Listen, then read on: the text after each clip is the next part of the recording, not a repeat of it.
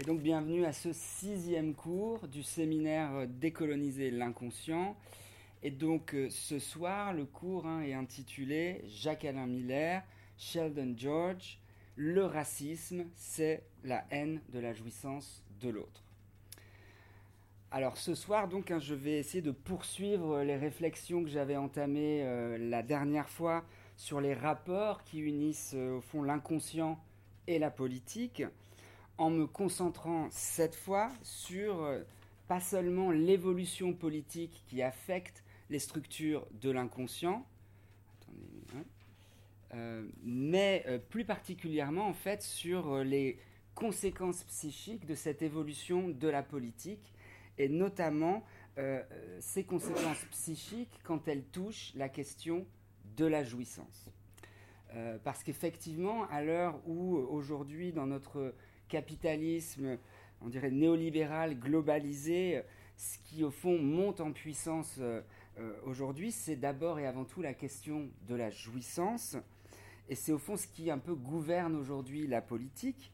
Autrement dit, ça n'est plus, on pourrait dire, le discours du maître au sens classique qui était là pour réprimer, pour refouler, mais on pourrait dire que c'est la figure euh, d'un, on pourrait dire, d'un néomètre pervers qui pousse les gens euh, à jouir, qui pousse les gens à consommer et qui, comme effet parallèle, euh, je dirais, euh, provoque une sorte de fragmentation croissante de la société en des petites communautés de jouissance. Hein. Fragmentation qui elle-même engendre une forme de retour du racisme. Alors on va, ce qu'on va essayer de définir, un certain type de racisme et de xénophobie, c'est-à-dire au fond le certain retour de la haine de l'autre en tant qu'étranger, en tant qu'il nous semble lointain et distant. Et en même temps que ce retour de la haine, ce qu'on voit aussi ressurgir, c'est des formes, au fond, de euh, délire euh, paranoïaque euh, qui veulent mettre à distance cette présence de l'autre. et donc, pour analyser, au fond, ce, retour de la haine, je voudrais me servir d'abord ce soir d'une formule donc, que le psychanalyste Jacques-Alain Miller a prononcée en 1985. Euh, vous l'avez ici. Est-ce qu'on va pouvoir le voir? Attendez, je vais en fait comme ça.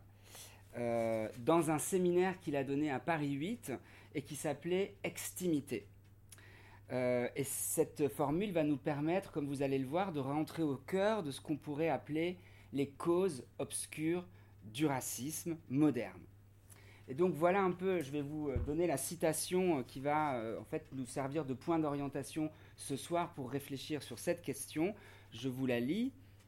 C'est qu'est-ce qui fait que cet autre est autre? Pour qu'on puisse le haïr dans son être. Eh bien, dit Jacques-Alain Miller, c'est la haine de la jouissance de l'autre. C'est même là la forme la plus générale qu'on peut donner à ce racisme moderne, tel que nous le vérifions. C'est la haine de la façon particulière dont l'autre jouit. Fin de citation. Euh, c'est donc en partant de cette idée, au fond finalement relativement simple, hein, que ce qu'on déteste, qu'on est dans l'autre, c'est d'abord la manière dont il jouit, c'est-à-dire la manière dont il se, euh, dont il se fait plaisir, dont il, dont il investit la culture et son être, euh, pour au fond revisiter euh, les débats contemporains qui ont lieu aujourd'hui autour du multiculturalisme, du communautarisme, du séparatisme, en bref, de cette montée en puissance du populisme et de la xénophobie aujourd'hui. Montée en puissance ou retour de la xénophobie que d'ailleurs Jacques Lacan euh, avait anticipé, voire même prophétisé, euh, au moment d'une émission euh, qui avait été enregistrée pour la télévision et qui a finalement abouti à un livre, émission donc, qui avait été organisée au début des années 70, et dans lequel le jeune Jacques-Alain Miller, à l'époque, avait posé la question suivante à Lacan, je vous la cite. D'où vous vient par ailleurs l'assurance de prophétiser la montée du racisme et pourquoi diable le dire Et Jacques Lacan avait répondu euh, à Jacques-Alain Miller car ça ne me paraît pas drôle Et pourtant, c'est vrai. Dans l'égarement de notre jouissance, il n'y a que l'autre qui la situe, c'est-à-dire au fond les structures euh, symboliques, mais c'est en tant que nous en sommes séparés. D'où des fantasmes, par rapport à cette jouissance, inédits quand on ne se mêlait pas, c'est-à-dire quand les peuples ne se rencontraient pas encore. Laisser cet autre à son mode de jouissance, c'est ce qui ne se pourrait qu'à ne pas lui imposer le nôtre de mode de jouissance, à ne pas le tenir pour un sous-développé, c'est-à-dire quelqu'un qui n'est pas à la hauteur de la culture qu'on estime euh, majoritaire et dominante. Si ajoutant à cette question la précarité de notre mode à nous de jouissance, qui désormais ne se situe plus que du plus de jouir. Alors là, je vous renvoie au cours précédent, mais c'est-à-dire à l'addiction aux gadgets, à toutes les interfaces et à la consommation, qui même ne s'énonce plus autrement cette jouissance. Comment espérer que se poursuive l'humanitairerie de commandes dont s'habillaient nos exactions? Donc là, c'est au fond un peu pour dégrader le discours humanitaire qui semblait couvrir les exactions du colonialisme, de l'impérialisme, hein, voire même du post-colonialisme. Dieu, à en reprendre de la force, finirait-il par exister? Ça ne présage rien de meilleur qu'un retour de son passé funeste. Alors, pour analyser euh, le racisme, au fond, moderne, hein, et la manière dont celui-ci se perpétue aujourd'hui, envers et contre le fait que l'esclavage a été aboli, que les lois ségrégatives aux États-Unis ont été abolies, que les théories pseudo-scientifiques sur la race ont fait long feu et ont disparu, et au moins même de manière, euh, euh, je dirais, symbolique, depuis 1952 et la fameuse conférence euh, de l'ONU sur cette question, qui avait donné lieu notamment aussi à un texte de Lévi-Strauss sur cette question, et qui finissait d'enterrer l'ensemble des théories scientifiques sur la race. Donc comment rendre compte dans un contexte au fond qui a laissé derrière lui ce concept de race, ce retour euh, du racisme aujourd'hui? Eh bien l'hypothèse que va explorer ce cours, c'est qu'il ne faut pas simplement faire appel au fond à des théories historiques, économiques, sociologiques, euh, pour comprendre ce phénomène, mais il faut aussi avoir recours à ce qu'on pourrait appeler, avec Jacques-Alain Miller, les lumières de la raison psychanalytique. C'est-à-dire, au fond, descendre dans les dessous de ce qui pilote notre haine de la jouissance de l'autre.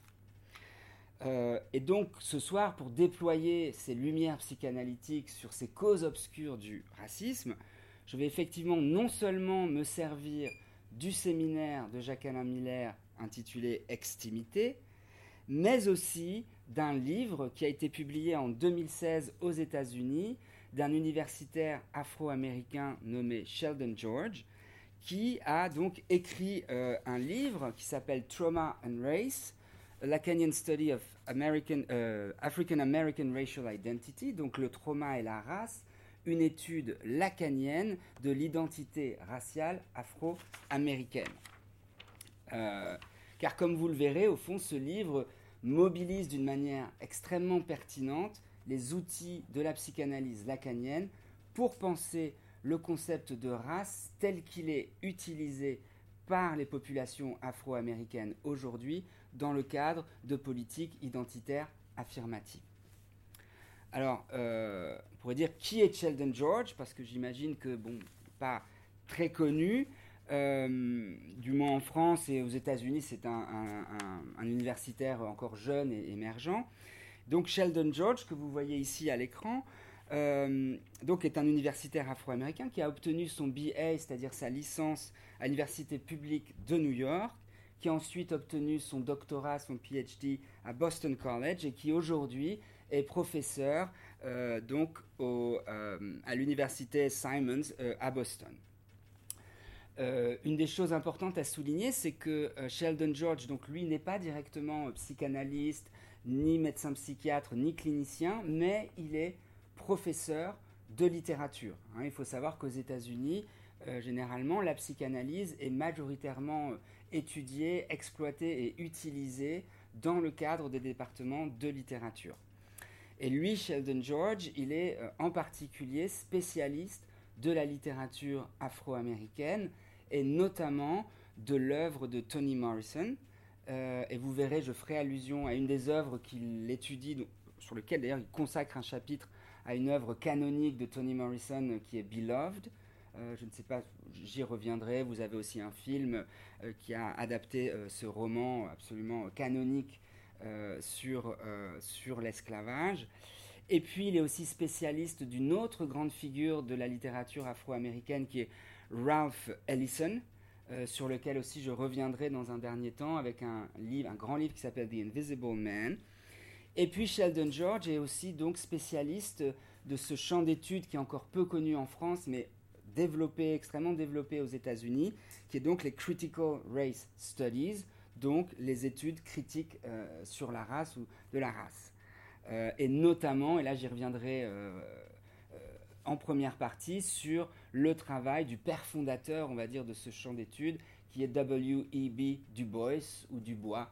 Je prononce Du Bois parce qu'il il a insisté pour qu'on le prononce comme ça. Et bien entendu, comme je vous le disais, euh, Sheldon George est aussi un spécialiste de Lacan qu'il mobilise de manière extrêmement pertinente et notamment, comme vous allez le voir, il mobilise les concepts de symbolique, de réel, euh, de jouissance et d'objet A pour penser, au fond, ces causes obscures du racisme et en même temps pour approcher d'une manière critique l'usage qui est fait aujourd'hui du concept de race. Euh, alors, pour vous présenter rapidement aujourd'hui le, plan du cours, euh, je vais donc commencer dans un premier temps ce soir à revenir sur ce concept de race, non pas tel qu'il était développé du temps du colonialisme, mais sur la manière dont il a été repris d'une manière positive et active par les populations afro-américaines euh, euh, aux États-Unis au cours du 19e et du 20e siècle.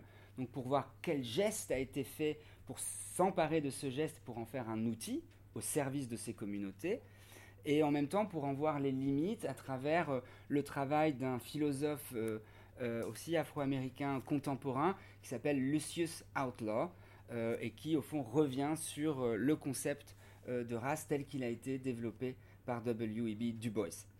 Et puis dans un deuxième temps, je vous présenterai au fond non pas la critique radicale, parce qu'il il embrasse un certain nombre des points obtenus par ce concept, mais la manière dont Sheldon George se propose de, découvrir ce, qui se cache derrière l'attachement quelque peu excessif euh, qu'il y a euh, à ce concept euh, de race aux États-Unis, à l'intérieur des populations afro-américaines et aussi des populations blanches, pour y découvrir ce qu'il appelle le traumatisme de l'esclavage, et derrière ça, le traumatisme de la formation de la subjectivité en tant que telle.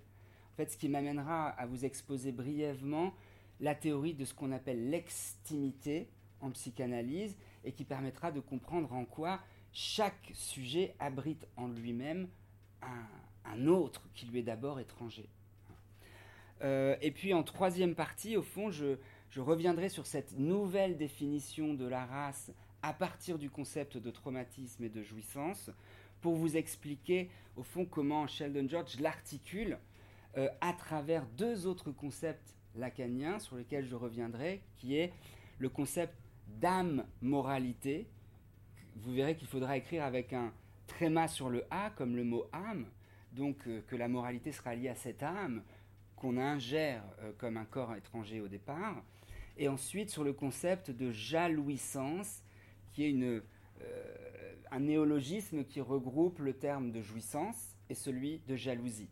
Et on verra comment, au fond, dans ces causes obscures du racisme, ce qui se joue, c'est une forme de jalousie déjouissance entre elles.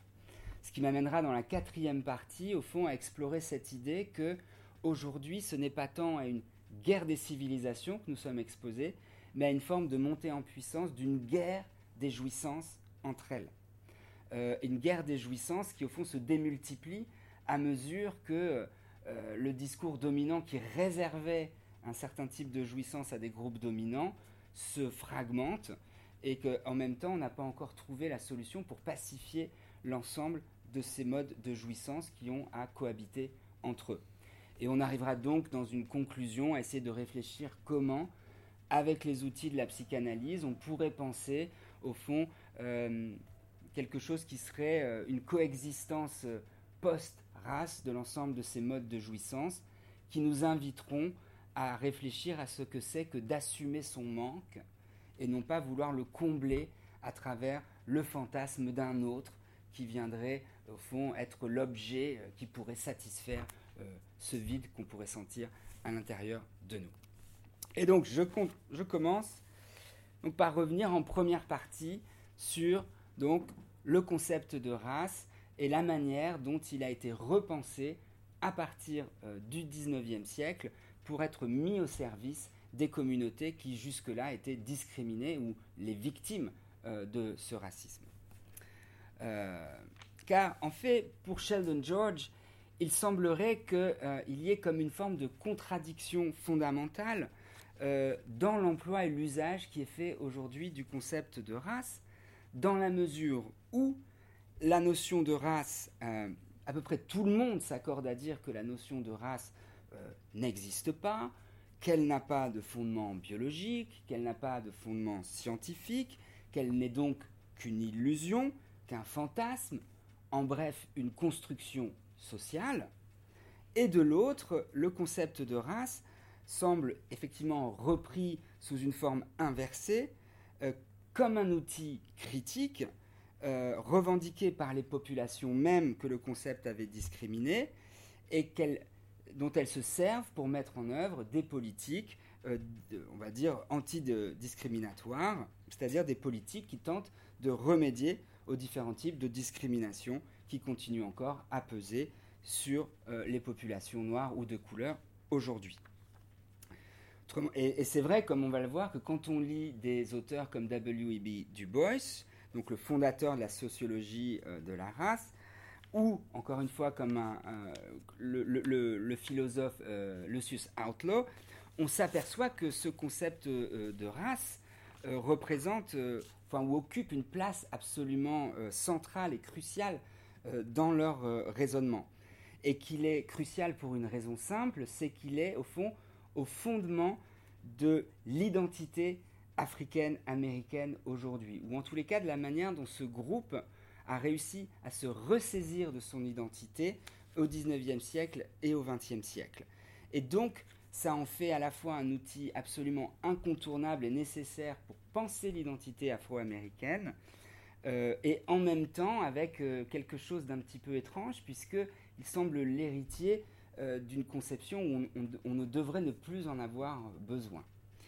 Mais bon, plutôt que d'en rester à des, généralités, je vais donc là maintenant rentrer un peu plus dans le détail de comment est-ce que donc, le père fondateur des études critiques de la race, W.E.B. Du Bois, a pu penser à nouveau frais ce concept pour en faire un outil critique.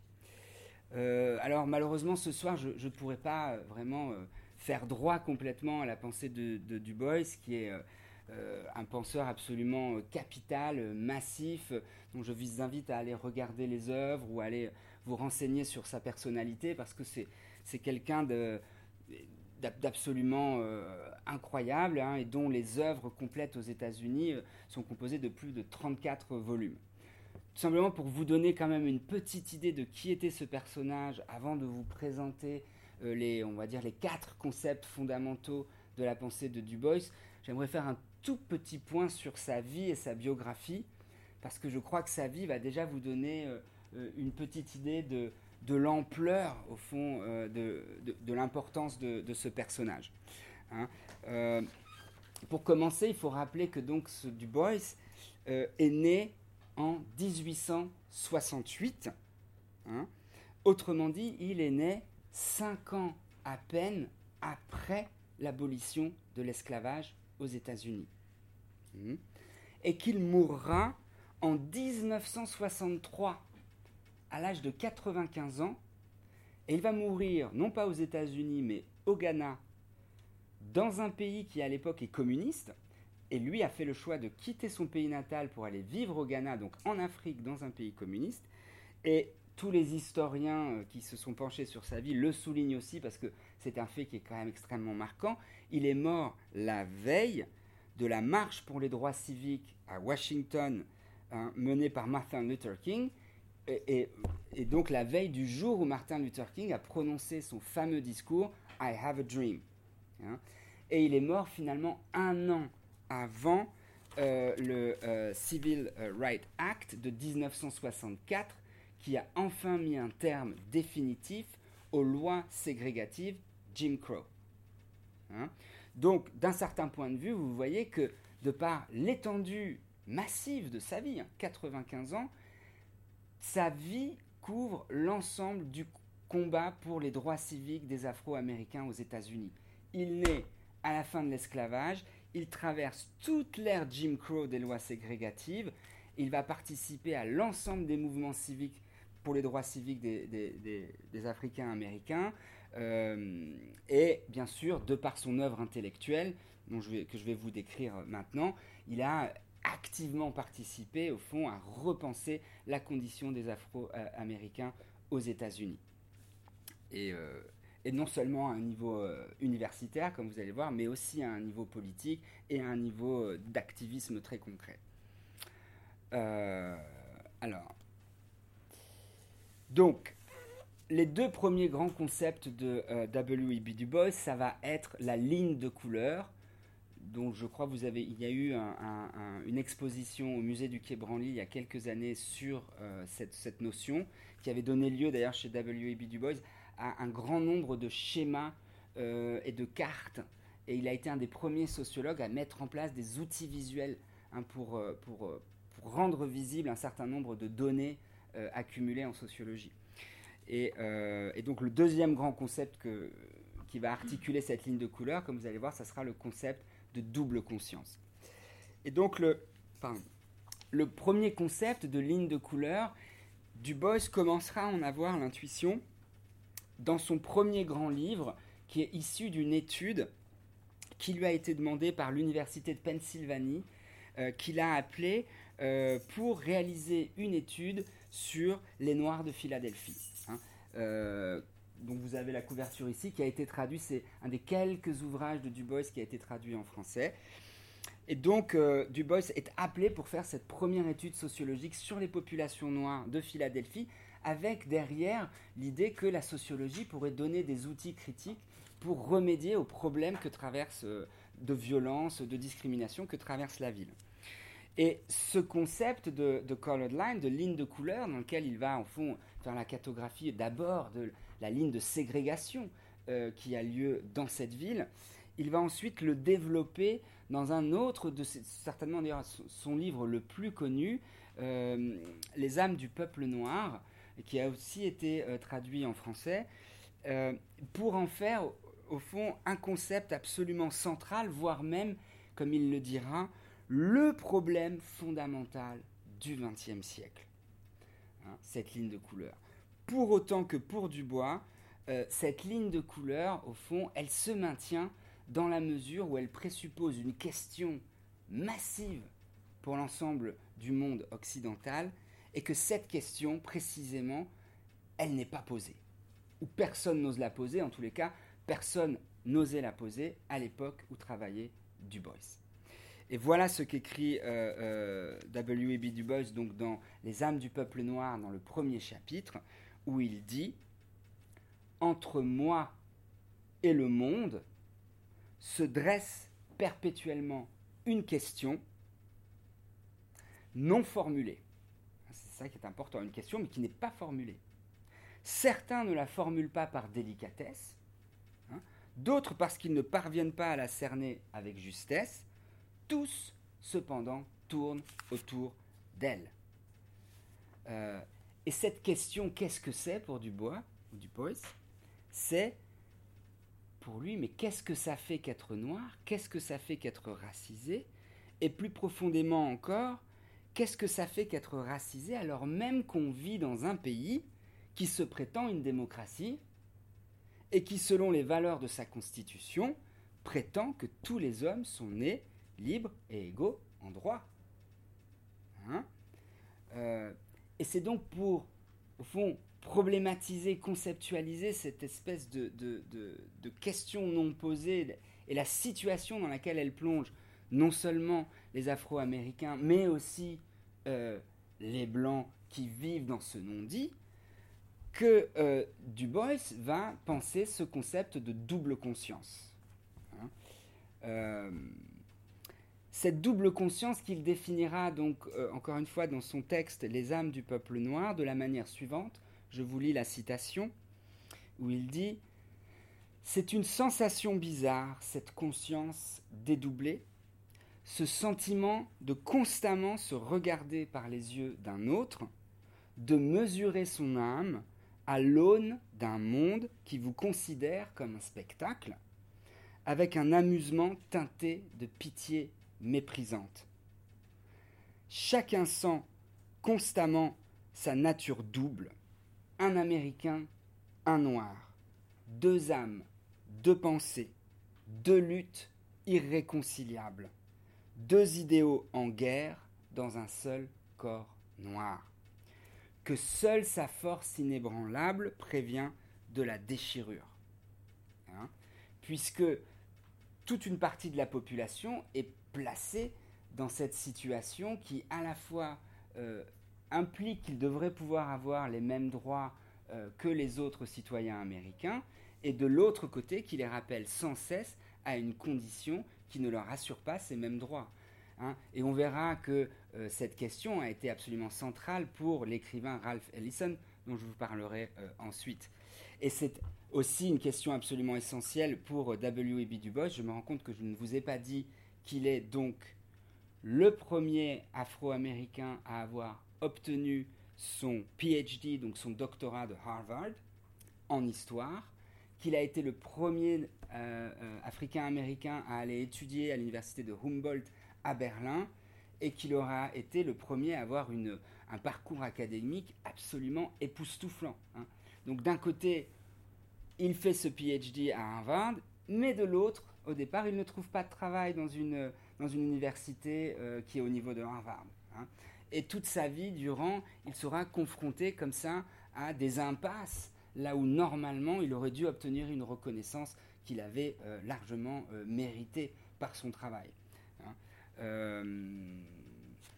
donc, voilà un petit peu le, point de départ de ce concept de double conscience et cette forme de déchirure qui au fond, euh, amènera euh, un grand nombre de, penseurs et d'activistes afro-américains à se poser toujours la question de savoir s'il faut maintenir cette division interne et ce déchirement, ou est-ce qu'il faut choisir? Et il y, aura des, débats internes dans les mouvements en disant bah, il faut s'intégrer coûte que coûte, ou alors il faut se séparer, se ségréguer coûte que coûte, ou alors il faut maintenir la tension pour l'apaiser, etc. Hein. et vous voyez là la matrice en fait de toutes les positions que vous pouvez adopter dans ce débat. Euh, mais pour encore plus approfondir ce concept donc euh, de double conscience, et, vous verrez après de la manière dont ça aboutit sur une redéfinition du concept de race, euh, Du Bois va développer ce concept de voile. et donc, mais avant d'arriver à ce, concept de voile, il va plutôt partir de ce concept de double conscience, donc pour proposer une nouvelle définition non biologique, non raciste, on pourrait dire, euh, euh, du concept de race, ou en tous les cas d'un concept de race qui puisse faire l'objet, au fond, d'une. Euh, puisse devenir un outil politique. Il dira, au fond, sera dit racisé toute personne prise dans l'héritage social de l'esclavage Autrement dit, et ça c'est important pour Du Bois, puisqu'il sera aussi à l'origine de la pensée panafricaniste, hein, c'est-à-dire la pensée qui considère que l'ensemble euh, des populations africaines qui ont été disséminées sur le globe au moment de l'esclavage forment une diaspora euh, d'un peuple au fond uni, et sous ce concept de panafricanisme, hein, où il participera aux quatre premières euh, grandes conférences qui essaieront de penser cette notion. Mais donc il dira que sera dit toute personne donc, qui est prise dans cet héritage de l'esclavage, donc non pas simplement, il ira plus loin donc le panafricanisme, non pas simplement les enfants d'Afrique à travers le concept donc de panafricanisme, mais plus globalement tout individu ou toute population vivant du mauvais côté de la ligne de couleur, ou toute population vivant, euh, je dirais, dans ce déchirement intérieur, hein, dans cette double appartenance à un monde qui à la fois euh, est censé leur donner des droits et en même temps les rejette, dans une forme de limbe, limbe que Du Bois décrira comme un voile. Hein voile, on va voir, qui désigne à la fois chez Du Bois donc quelque chose qui viendrait recouvrir l'expérience subjective du monde des individus racisés, et qui désigne euh, aussi, ça c'est intéressant dans son ambivalence, dans la culture euh, populaire afro-américaine, le voile, les enfants qui naissaient avec une partie du placenta sur la tête et donc qui étaient considérés, pour cette raison, comme possédant un don de prophétie. Hein? Autrement dit, en fait, dans ce, dans ce concept de double conscience, on voit qu'il y a effectivement une forme de discrimination qui fait vivre sous un voile et dans une dualité, et en même temps ce voile et cette dualité peut devenir pour la personne, autrement dit, une chance de surconscience, puisque ça donne accès au cœur de ce qu'il y a de discriminant dans un système symbolique donné, là où celui qui est dominant ne le voit pas, puisqu'il bénéficie d'un certain nombre de privilèges qui le rendent aveugle au fonctionnement même du système. Hein. Et c'est d'ailleurs une notion qu'on retrouvera dans le féminisme contemporain, hein, et qui dira que la femme, de par la position discriminée dans laquelle elle se trouve, peut potentiellement avoir accès au, tout jeu de la, mascarade féminine et de ce qu'on attend d'elle euh, euh, dans la société. Hein. donc euh, ce concept va à la fois être un concept descriptif d'aliénation et en même temps aussi un outil, un levier politique pour dénoncer cette aliénation et en prendre conscience. Et c'est d'ailleurs aussi très important de le noter, c'est que ce concept de double conscience et de voile, hein, ce n'est pas que des concepts spéculatifs, mais c'est d'abord des concepts qui s'ancrent dans une expérience subjective. Hein. Et, euh, et Du Bois, d'ailleurs, le raconte aussi euh, d'une manière, euh, on pourrait dire, qui, qui, annonce la notion de savoir situé, hein, dès 1880 ou 1890, puisqu'il racontera, puisqu'il racontera au début donc les âmes du peuple noir, son expérience à lui quand il était petit, où en fait il a découvert au fond qu'il était un petit garçon euh, vivant du mauvais côté de la ligne de couleur, là où pendant toute sa jeunesse, bah, il était un petit garçon comme les autres, puisque personne ne lui avait fait sentir sa différence. Hein. Et donc il rappelle cet événement où il est euh, à l'école euh, et en fait il joue à un jeu où il s'échange des cartes avec tous les camarades de classe. Et en fait cette année-là, ou ce jour-là, une petite fille blanche vient d'arriver dans son école et euh, au moment où il lui tend sa carte pour l'échanger comme tous les autres, là, non seulement elle refuse de prendre sa carte, mais elle détourne son regard d'une manière un peu condescendante. Il, emploie le terme glance. Lui a jeté un petit regard. Mais dans ce petit regard de condescendance, ce contenait au fond bah, tout l'écart et tout ce voile. En fait, c'est un petit rien qui disait tout, puisque euh, toute sa vie, il se souviendra de ce petit glance à, him, ce, petit coup d'œil qu'elle lui a jeté en lui disant Mais attends, tu fais partie du même monde. Et donc là, tout d'un coup, il, s'est éveillé à sa double conscience. Et, voilà comment il décrit euh, ce sentiment que lui a produit cette expérience. Il dit, encore une fois, dans Les âmes du peuple noir, je le cite Quittant alors le monde de l'homme blanc, j'ai pénétré dans le monde du voile. J'ai soulevé celui-ci pour que vous puissiez voir ses replis les plus secrets. Hein, lui, il en a fait une expérience aussi critique ensuite. Hein. Euh, j'ai donc soulevé hein, le voile pour voir ses replis les plus secrets, tiré la signification de sa religion, la passion de sa douleur humaine, le combat de ces grandes âmes. Pourquoi j'insiste sur le fait qu'il revient sur la signification de sa religion et la passion pour la douleur humaine? Eh bien parce que c'est quand même quelque chose de fondamental de se rappeler que précisément le groupe des Afro-Américains, pour se constituer comme un groupe avec une identité, qu'est-ce qui a fait office euh, de liant pour ce groupe avant l'émergence du concept politique de race? Eh bien c'était la religion. C'est la religion d'abord qui a donné son unité et son identité au groupe des Afro-Américains. Alors d'abord massivement la religion chrétienne, et c'est vrai aussi qu'on en discutait à une autre occasion, et ça serait intéressant de creuser aussi l'usage qui a été fait de la religion musulmane pour le combat politique des Afro-Américains, et notamment la différence, on pourrait dire, entre Martin Luther King et Malcolm X, par exemple. Hein. Mais en tous les cas, c'était d'abord les outils de la religion qui étaient mobilisés pour donner euh, une unité euh, au groupe des Africains américains. Et notamment, on pourrait dire dans la religion, on pourrait dire les outils qui pouvaient donner du sens à cette expérience de douleur, à cette expérience euh, de discrimination. Donc, à l'ensemble de la condition atroce qui était faite à ces populations, et avec cette forme de dolorisme, on pourrait dire, euh, qu'on peut trouver éventuellement dans la religion chrétienne, hein, avec ce symbole d'un Christ qui se laisse crucifier, qui se laisse clouer en croix. Hein. Et est-ce que ce peuple noir devait s'identifier ou pas à un Christ mis en croix hein. Et puis ensuite, avec toutes les stratégies des negro spirituals, du blues, etc., euh, qui viendra, euh, encore une fois, je dirais, donner des outils de sublimation euh, à une population qui euh, vivait dans des conditions euh, symboliques absolument misérables.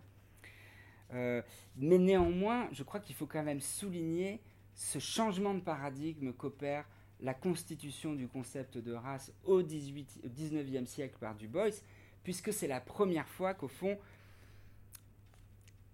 cette identité afro-américaine se sépare de la religion pour se constituer comme un groupe politique conscient de lui-même, conscient de son histoire et conscient des enjeux, au fond, de libération euh, euh, que pose euh, son statut discriminé. Et c'est d'ailleurs ce que, ce, que, ce que, souligne Du Bois dans son autobiographie, La pénombre de l'aube, The Dusk of Dawn, où il dira C'est le concept de race qui a dominé toute ma vie. C'est de l'histoire de ce concept que j'ai essayé de faire le fil conducteur de ce livre. Il comportait, comme j'ai tenté de le montrer, toutes sortes de courants illogiques et de tendances irréconciliables. Et vous verrez pourquoi je souligne ces points tendances irréconciliables, courants illogiques. Il est peut-être faux de parler d'un concept plutôt que d'un groupe de forces, dit-il, de faits et de tendances contradictoires Quoi qu'il en soit, j'espère avoir éclairci la signification qu'il a pour moi.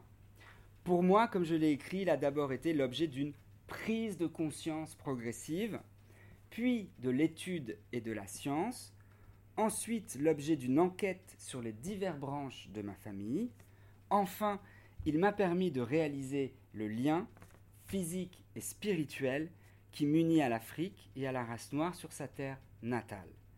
Tout cela m'a conduit à essayer de rationaliser le concept de race et sa place dans le monde moderne.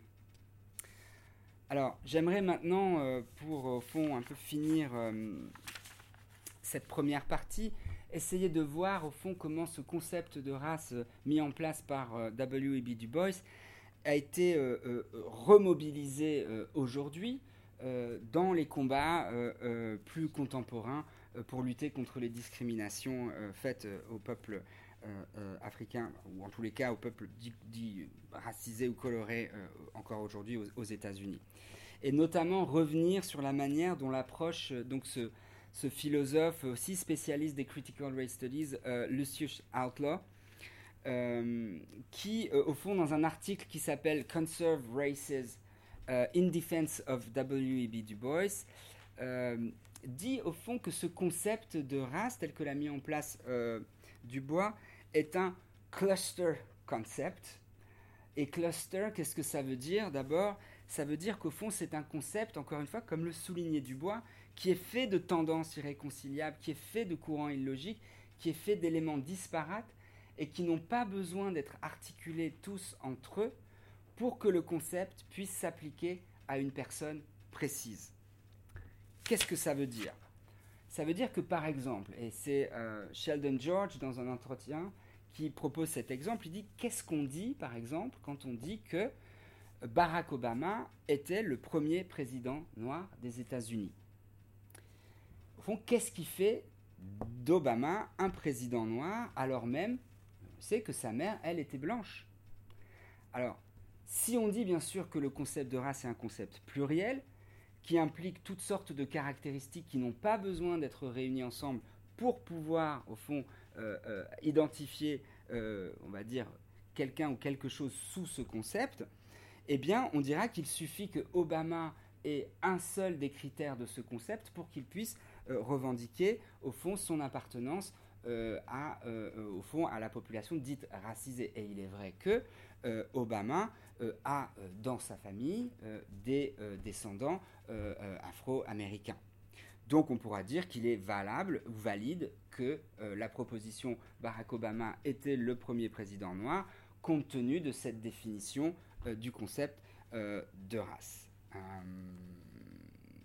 même si, encore une fois, et c'est la même, la même chose chez W.E.B. Du Bois, qui a au fond mis en avant l'héritage, on va dire, africain dans sa descendance, alors que du côté de son père, il se rattachait à la notion hollandaise, anglaise, et qu'au fond, il avait d'abord et avant tout, on va dire, une généalogie extrêmement mixte. Euh, et extrêmement composite. Donc qu'est-ce que ça veut dire qu'au fond, faire une sélection, bien évidemment, pour euh, aller chercher d'abord cet héritage-là, et qu'est-ce que ça veut dire hein? Et c'est là, au fond, on va voir que Sheldon George s'interroge sur, mais qu'est-ce qui fait qu'on va privilégier cet angle? Bien entendu, c'est pour aller isoler ce qui a eu de discriminant, ce qui a eu de violence symbolique infligée à soi et à sa famille, qu'on retient et qu'on va chercher, qu'on va extraire. Hein, pour voir euh, au fond qu'est-ce qui nous a été fait. Euh, mais Sheldon George se demande aussi finalement s'il n'y aurait pas forme d'attachement excessif qui vient au fond masquer cet héritage multiculturel ou, mixte.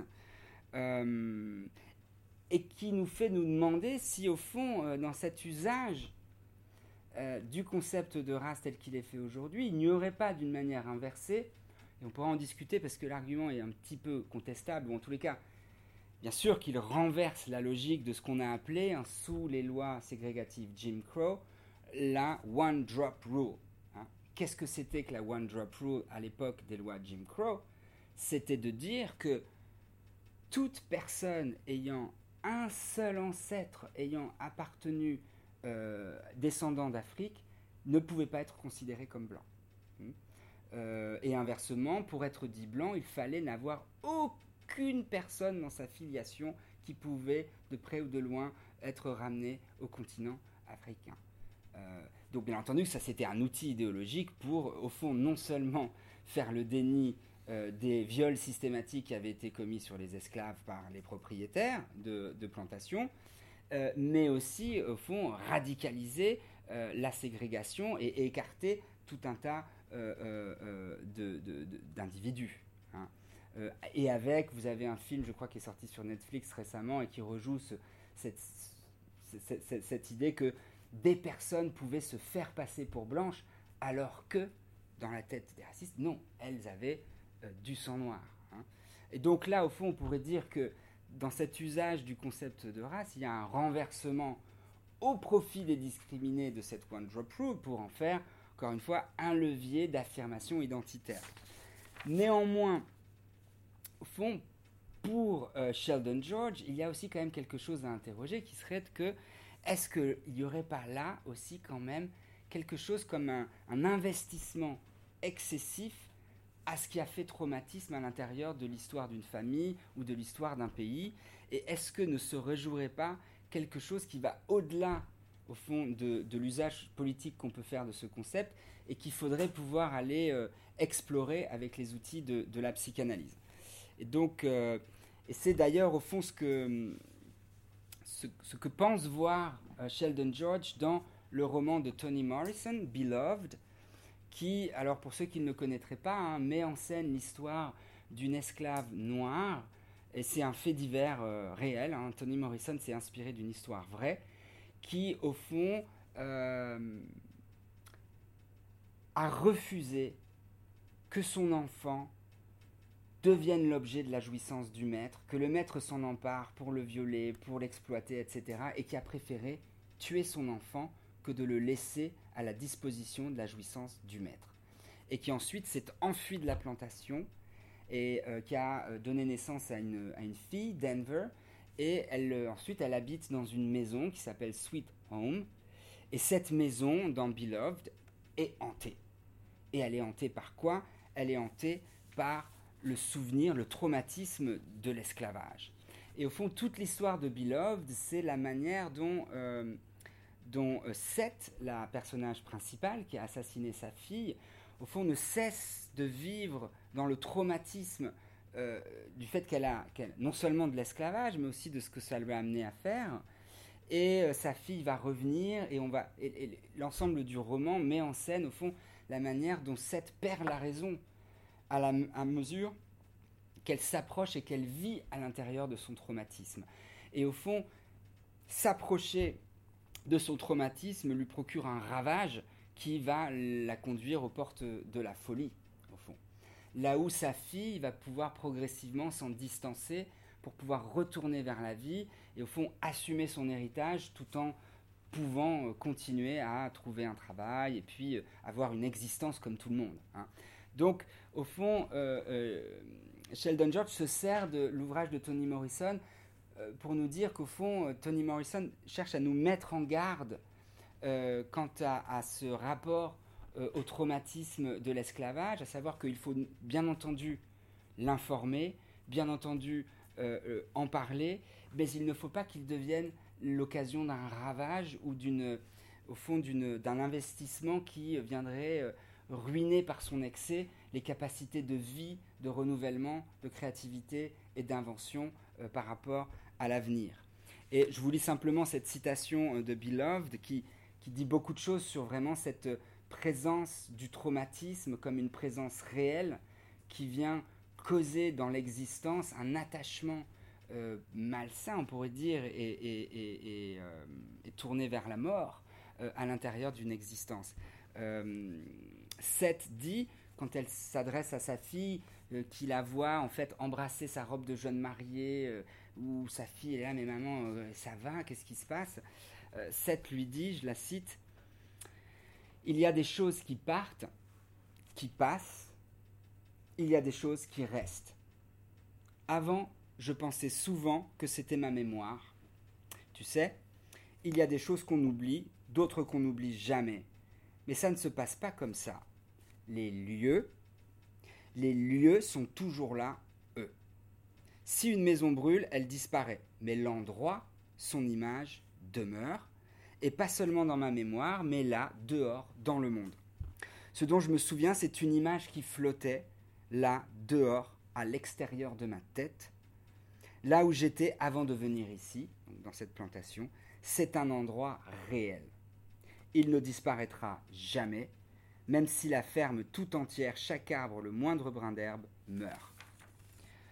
Euh, autrement dit, en fait, on va voir ce qu'on va explorer dans la deuxième partie, c'est que pour Sheldon George, derrière le concept de race se rejoue en sourdine un traumatisme, et un traumatisme au fond qui, euh, euh, qui fixe à une forme d'excès morbide Seth et qui l'empêche d'avancer. et qui en fait au fond pour Sheldon George la figure d'une forme d'Antigone de, afro-américaine moderne, à savoir qu'elle est par fidélité au fond au traumatisme, elle est prête à se, à se faire emmurer vivante et à mourir. Hein. là où au fond sa fille va pouvoir se distancer de ce trauma et euh, recommencer euh, sa vie. Alors, essayons d'explorer un peu plus finement ce qu'entend Sheldon George par cette articulation entre concept de race, qu'est-ce qui fait qu'on est peut-être un peu trop attaché encore à ce concept pour en faire au fond un usage politique vraiment émancipateur et libératoire. Euh, et donc, comment est-ce qu'il s'y prend pour le relire avec les outils de la psychanalyse? Alors, ouais. Si je me trompe pas, elle avait deux enfants, non? Oui, elle a eu. Pourquoi elle n'a pas tué les deux? Et parce qu'elle a accouché de l'autre après, voilà, quand elle était libre. Mais elle a accepté. Oui. Mhm. Alors, donc, euh, donc c'est effectivement pour explorer cette question d'un attachement à une douleur passée, et voire même d'un attachement excessif à une douleur passée, que Sheldon George va s'intéresser à la psychanalyse et à la psychanalyse lacanienne, et notamment euh, au concept de réel chez Lacan, dans la mesure où le concept de réel chez Lacan précisément agit comme une cause, mais comme une cause dont la source n'est pas à trouver dans le langage ni le symbolique, mais comme une cause qui agit comme une forme de jouissance hors sens qui se répète. Hein, comme dans un traumatisme, comme dans un traumatisme de guerre, comme dans un cauchemar où vous répétez une jouissance euh, qui vous dépasse et en même temps qui vous ravage. Hmm. Euh, c'est au fond même ce qu'appelle Lacan, euh, je crois dans, l'étourdi, le trou du souffleur dans le symbolique. C'est-à-dire au fond ce qui, en dessous de la scène théâtrale dans laquelle au fond les, sujets contemporains s'animent, chuchote le, scénario qui gouverne en fait nos comportements et les structures sociales. Hein. pour le dire autrement, le signifiant race pour Sheldon George ne fonctionne pas seulement comme un signifiant qui pourrait représenter les sujets afro-américains à l'intérieur d'un système symbolique donné. Et là, ce serait, et je la cite maintenant, reprendre au fond la définition du concept de race chez Lacan, qui, je, vous donne cette citation où il dit Une race se constitue du mode dont se transmettent par l'ordre d'un discours les places symboliques, celles dont se perpétue la race des maîtres et pas moins des esclaves. Hein, autrement dit d'abord, la race, c'est une position qu'on attribue à un groupe d'individus selon l'ordre d'un discours. Hein. Et vous verrez d'ailleurs que d'un point de vue psychanalytique, le concept de race à mettre entre guillemets peut s'appliquer tout autant aux hommes qui aurait des idées sur ce qu'est une femme et comment elle jouit, ou une femme qui aurait des idées sur comment les hommes jouissent, ou les hétérosexuels, ou les gays, ou les bi, etc. Où en fait chaque mode de jouir et la manière dont lui est assignée une place dans le symbolique pourrait constituer au fond une race. Hein. Euh, mais au-delà de cette position qui est attribuée à l'intérieur d'un système symbolique en fonction de l'ordre d'un discours, à des groupes de population. Le concept de race pour Sheldon George doit aussi donc être abordé par le traumatisme et donc par quelque chose qui pourrait être appelé une quantité de jouissance. Hein. et parce que c'est à partir de cette question de la jouissance qu'on va voir qu'en fait, les populations dominantes blanches ont pu commencer à manipuler cette question de la jouissance pour la mettre à leur profit. Hein. Euh, et là, je cite euh, euh, Sheldon George, qui dans l'introduction de son ouvrage écrit Le trauma et la race est une tentative pour non seulement articuler l'impact du signifiant discursif de race, la position dans un ordre symbolique, sur l'inconscient des Africains américains, mais aussi une tentative pour circonscrire un réel traumatique qui échappe et en fait structure l'agentivité des signifiants du symbolique. Euh, et il ajoute, je le cite encore, en rattachant ce trauma au trauma fondamental de la formation subjective. Et je vais vous expliquer bien ce que ça veut dire après.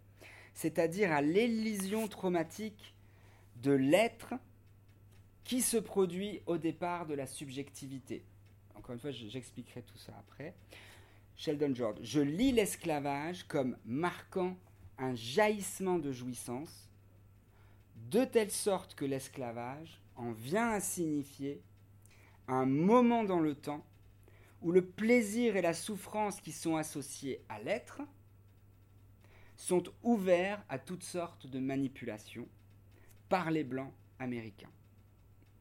Et ce qui permet une telle manipulation, c'est le concept de race lui-même pour autant qu'il est constitué par l'esclavage comme un appareil de jouissance que les Africains américains d'aujourd'hui ont encore du mal à contrôler. Alors je vais essayer de, déplier tout ce qui est contenu euh, dans ces deux citations euh, après. Euh, et donc pour ça, en fait, je vais... Ah oui, voilà, pardon, c'était la citation qui était ici. Je vais donc là maintenant revenir un peu à des éléments de base de la théorie psychanalytique lacanienne pour essayer de vous expliquer pourquoi on peut articuler le concept de race à celui d'un traumatisme non seulement lié à l'esclavage, mais un traumatisme plus profond qui est lié à la constitution de la subjectivité. Et où, au fond, comment l'esclavage a été utilisé par les populations blanches pour venir remédier pour eux au traumatisme de la formation de la subjectivité en tant que telle.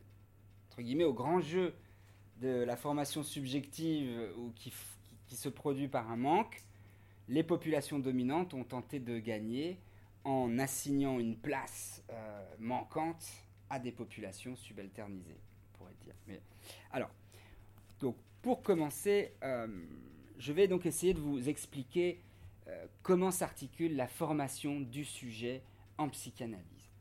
Parce que la formation du sujet en psychanalyse, au départ, n'est pas à trouver dans une intériorité qui serait donnée au départ. Hein mais c'est quelque chose qui vient de l'extérieur et d'une extériorité radicale. Hein. Car le sujet, au départ, reçoit au fond son identité en héritage. Hein.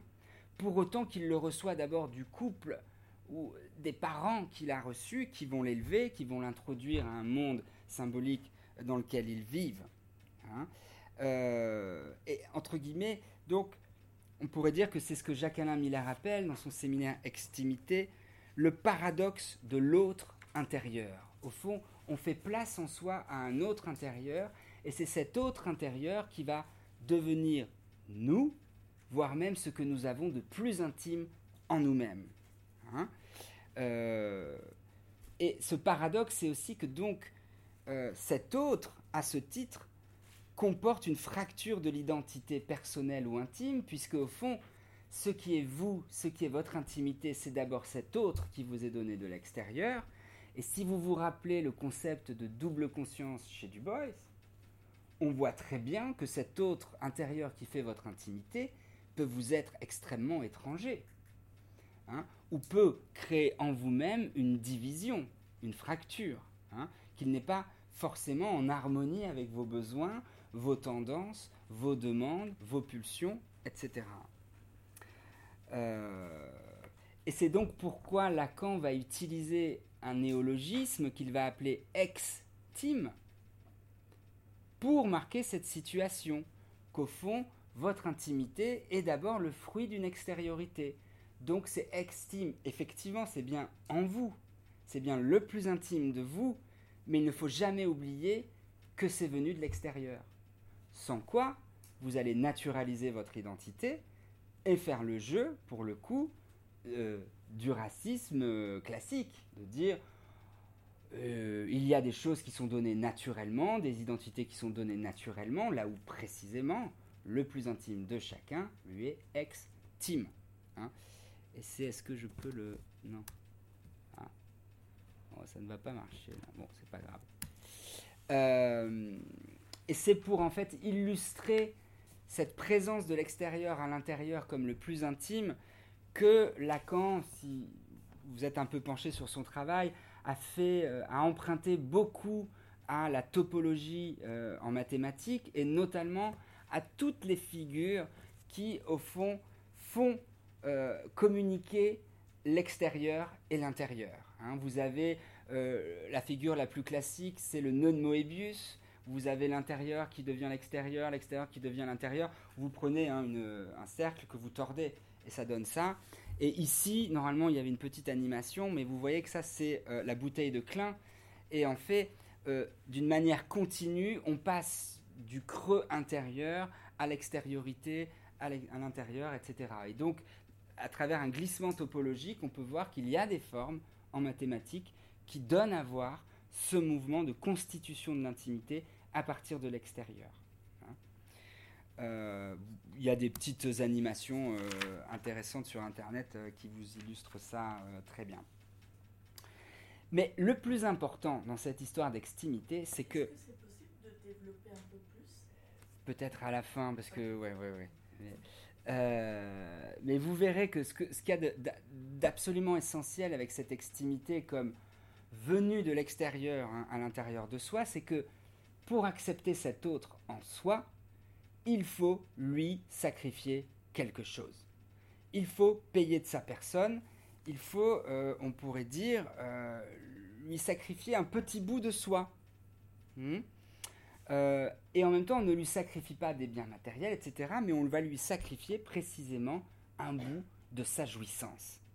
Hein et c'est cette part de jouissance sacrifiée à l'autre, hein, au sens où pour être accepté dans un système symbolique, vous devez accepter de vous plier à ces règles et donc de demander certaines choses, de ne pas demander d'autres, de vous comporter de telle ou telle manière, etc. Vous payez le prix de la jouissance pour être accepté dans un système symbolique donné.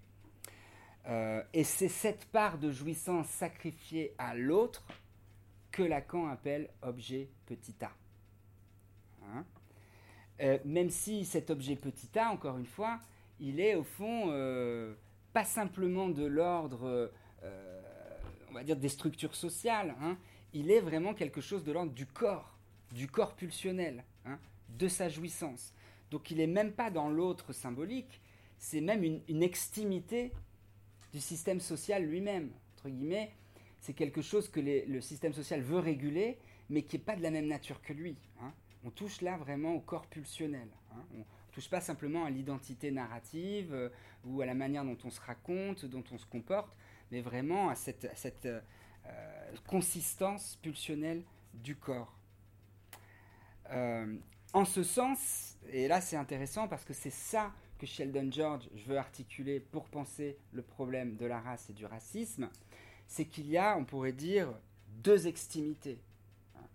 Il y a l'autre en vous qui est de l'ordre de l'autre symbolique. Hein. et ça, c'était la première définition de l'inconscient chez Lacan. L'inconscient, c'est le discours de l'autre. Et ici, on retombe sur la définition de la race comme position dans un discours symbolique en tant qu'il vous est donné par l'ordre du discours. Donc, vous êtes les produits d'un système social qui vous met à tel ou tel endroit. Mais en plus de cette position, vous avez une autre extimité qui est celle de votre jouissance. Qu'est-ce que vous avez sacrifié à l'autre comme part de votre jouissance hein? Et ça, et donc c'est au fond de cette articulation des deux. Qu'est-ce qu'on sacrifie comme jouissance et quelle place symbolique on a à l'intérieur de l'autre qui au fond va articuler les deux niveaux de ce qui se joue dans la race et le racisme? C'est-à-dire les discriminations sociales, ça c'est du côté de l'autre symbolique, mais ensuite, la haine de la jouissance de l'autre, ça, c'est l'extimité de la jouissance. Et les deux sont articulés. Et pour vraiment penser ce qui se joue dans le racisme moderne, il faut absolument arriver à articuler les deux. Et généralement, dans les études sur la race, on se concentre sur le premier niveau, c'est-à-dire les discriminations économiques, les discriminations sociales, mais on, on, a du mal à conceptualiser ces causes obscures qui sont derrière cette part de jouissance sacrifiée. Parce qu'on va voir qu'en fait, ce qui organise le racisme, on va dire des places symboliques, c'est cette guerre pour la jouissance. Hmm, euh, parce que justement, nous dit Jacques-Alain Millière, il y a une fonction leurante de l'extime. Hein. Euh, pourquoi il y a une fonction leurante de l'extime? Eh bien, parce que l'extime, au fond, va créer un petit, une, vacuole, un trou à l'intérieur de vous, un moins que vous avez sacrifié pour participer au système symbolique, et ce moins, ce trou, il va vouloir être rempli hmm, par un objet de jouissance. Pour précisément obtenir cette satisfaction, euh, c'est-à-dire que vous avez payé votre droit d'entrée dans le système symbolique, vous avez eu un moins de jouissance, vous allez vouloir la récupérer. Euh, et c'est cette manière de venir boucher le trou qui a été formé par le symbolique, au fond, qui, dans lequel on retrouve tous les discours, soit religieux, soit politiques, qui vont tenter de venir donner un objet à cette chose vide, à ce manque à l'intérieur de vous. Hein. et c'est, on pourrait dire, ce qu'on va voir plus en détail dans la troisième partie, mais on pourrait dire que c'est précisément un déni du manque ou un désir de boucher le trou qui pourrait rendre compte de l'histoire de l'esclavage, de l'histoire de la domination, de l'histoire de l'impérialisme, en tant que c'est une organisation sociale et symbolique pour assurer à certaines populations le fait qu'elles retrouvent leur investissement de jouissance après coup. Hein, et sur le dos de populations esclavagisées et dans lequel, elles, on va, on, va, on va leur dénier toute possibilité de se donner la satisfaction de, cet objet. Même si vous verrez que d'un point de vue lacanien, tout le monde manque et il n'y a de satisfaction que fantasmatique. Et on verra que précisément, euh, c'est ce système symbolique blanc qui va organiser le fantasme d'une satisfaction possible du manque à travers le fantasme de l'autre racisé. Euh, ok. Pour vous illustrer un peu cette idée, euh, je voudrais vous euh, euh, rappeler rapidement un fait divers qui a eu lieu en Floride en 2012 et auquel fait référence Sheldon George en introduction de son ouvrage, pour voir au fond comment se joue cette, espèce de, de, rapport entre les jouissances et des places symboliques, voilà, ce deux niveaux d'articulation du concept de race. Alors, c'est un fait divers, en fait, donc, qui s'est passé en Floride en 2012, le 23 novembre, et qui a mis aux prises euh, ce jeune homme, euh, ce jeune afro-américain de 17 ans, Jordan Davis, euh, qui a été brutalement assassiné de 10 balles de revolver par un homme blanc de 47 ans, Michael Dunn. Et au fond, Sheldon George, face à ce fait divers, se dit, mais parce que vous verrez qu'en fait, euh, euh, euh, Jordan Davis n'a quasiment rien fait. En fait, il n'a rien fait. mais il se dit, mais pourquoi Ok, c'est un crime raciste, mais pourquoi un tel déchaînement de violence, vous allez voir, comparé au rien, en fait, qui a, suscité ce geste Et au fond, quelle est cette démesure, quel est cet excès de haine qui est généré à un endroit et qui va conduire un homme de 47 ans à ouvrir dix fois le feu sur un jeune homme hein alors, euh, euh, pour que vous puissiez, et voilà, voilà la photo de Michael Dunn euh, lors de son procès. Donc pour vous décrire la situation, c'est donc Michael Dunn, lui, il est tard dans la nuit, il revient du, il rentre chez lui après avoir célébré le mariage de son fils. Vous pourrait penser qu'il est content. Euh, et là, il s'arrête dans une station-service pour faire le plein. Et euh, la station-service est assez étroite. Et dans cette station-service, il y a un SUV, hein, donc euh, une voiture, dans laquelle Jordan Davis, avec deux autres amis à lui, est, garé. Et ils écoutent du rap. À fort volume. Ok. Et donc Michael Dunn, lui, se sent agacé de pourquoi ils font du bruit, moi j'ai pas la place d'aller faire mon plein, etc. Il leur demande de baisser le volume. Ce que font les jeunes. Mais ça ne suffit pas à calmer, euh, ça ne suffit pas à calmer euh, euh, Michael Dunn. Et en fait, il, commence à, à, se sentir envahi, à se sentir tellement agacé par cette présence. Et il va voir à un moment donné Michael, Jordan, Jordan Davis se pencher dans sa boîte à gants. Il va croire qu'il saisit son pistolet et c'est ce qu'il dira en tout cas au procès, et comme autodéfense, il ouvrira dix fois le feu euh, sur, euh, sur ce jeune homme. Euh, mais en fait, ce que va nous expliquer Sheldon George, c'est que précisément, qu'est-ce qui s'est passé? Il s'est passé que Michael Dunn, au fond, était, on pourrait dire, un, un, Américain blanc habitué à être dans une position dominante où c'est à lui d'avoir le droit de jouir et de prendre plaisir, et là, il se retrouve dans une position où lui, il a droit à rien et il voit un autre qui était censé être celui sur lequel il pouvait s'appuyer pour prendre son plaisir, prendre du plaisir à sa place. et donc avoir la jouissance là où lui ne l'a pas. Et il dira d'ailleurs, dans la haine de la jouissance de l'autre, que euh, Jordan Davis écoutait du rap crap, c'est-à-dire du rap de merde. Hein, donc il n'aimait pas sa musique.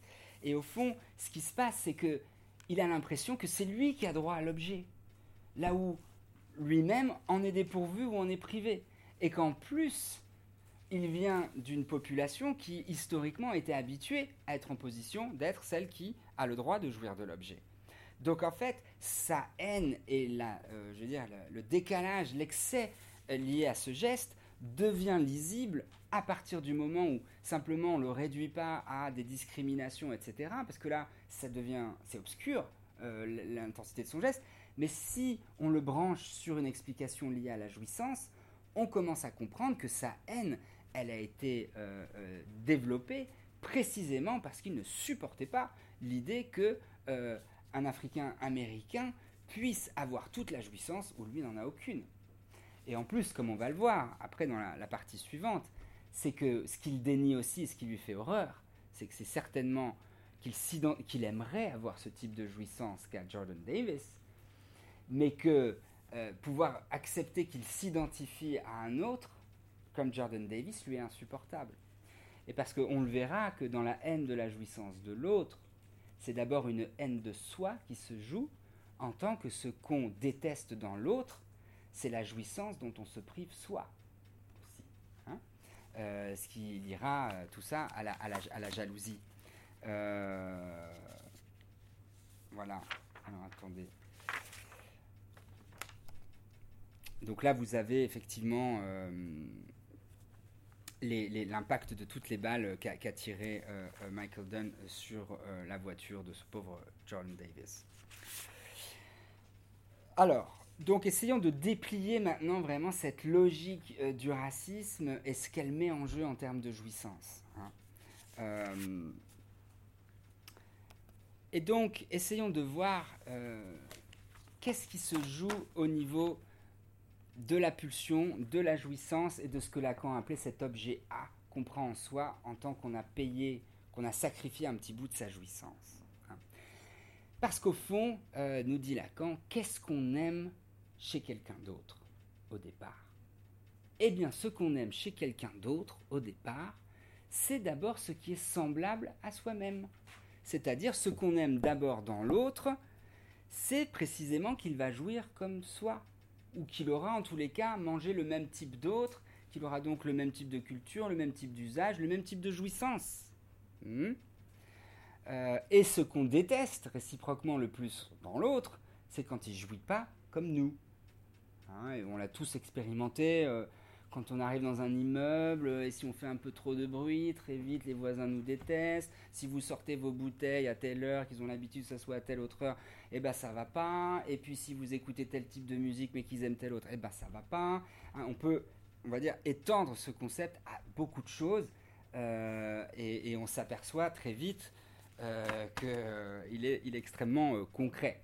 C'est ce que Lacan euh, finit par euh, résumer avec une phrase où il dit l'âme, âme, l'âme. Hein.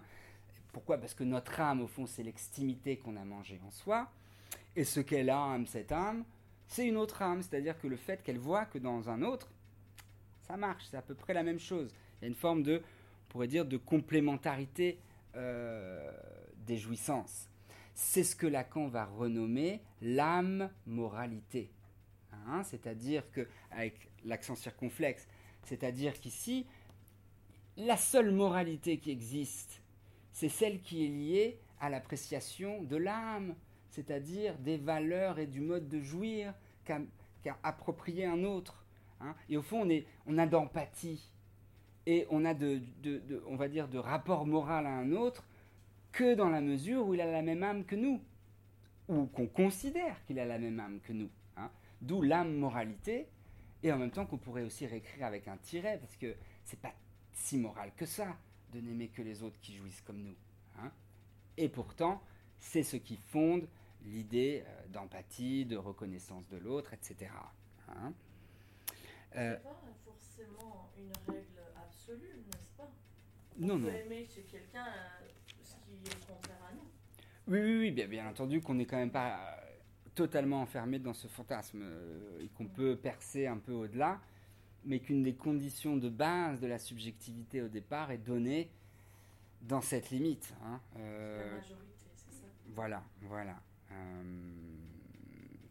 et donc, moi, ce que je trouve intéressant, c'est qu'à partir du moment finalement où on abandonne, hein, où il n'est plus question de, race comme concept biologique, qu'il n'est plus question de race comme construction idéologique, mais qu'on aborde la question de la race à partir de cette question de la jouissance, on voit tout de suite que ce sur quoi on débouche, c'est sur une construction fantasmatique, hein, venant organiser quoi? L'âme d'une communauté et l'âme moralité de son mode de jouir, on pourrait dire. Hein. Et c'est intéressant parce que euh, pour Sheldon George, c'est là aussi où le racisme rejoint la logique de l'amour, hein, puisque finalement l'amour, de la même manière, qu'est-ce qui fonde le rapport amoureux entre deux personnes au départ? Eh bien, c'est ce que nous explique Lacan dans son séminaire encore dans le chapitre intitulé justement Une lettre d'amour. Hein. eh bien, c'est le fait que finalement deux personnes se complémentarisent dans leur mode de jouir pour un temps donné. Hein, c'est-à-dire que euh, euh, les deux vont venir boucher le trou du manque à l'intérieur de l'autre. Et qu'est-ce qui fait d'ailleurs aussi qu'un couple se brouille et se sépare? C'est précisément le moment où l'un et l'autre n'arrivent plus à boucher le trou de l'autre.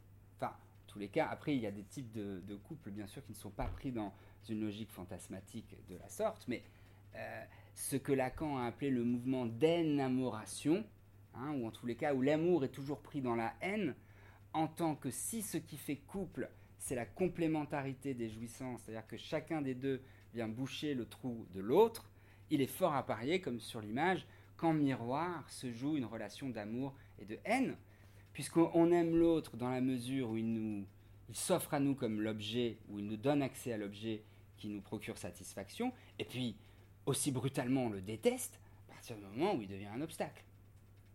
À atteindre l'objet. Et où, de, ce point de vue-là, tout d'un coup, plus on l'a aimé, plus on le déteste, hein, plus on le hait. Parce que euh, tout d'un coup, il est euh, cet objet qui, qui, nous empêche, au fond, euh, d'obtenir satisfaction et de venir boucher le trou. et donc, c'est là où, en fait, se rejoint la logique de ce qu'on pourrait appeler le racisme et ce que Lacan a appelé cette jalouissance, hein, de jalousie et de, et de jouissance. puisque on pourrait dire que pour Sheldon George, hein, le racisme se doit d'être analysé d'une manière similaire à la mécanique de l'amour, c'est-à-dire à partir de l'idée que quoi? Que l'autre racisé est celui dont j'ai besoin pour me sentir enfin plein.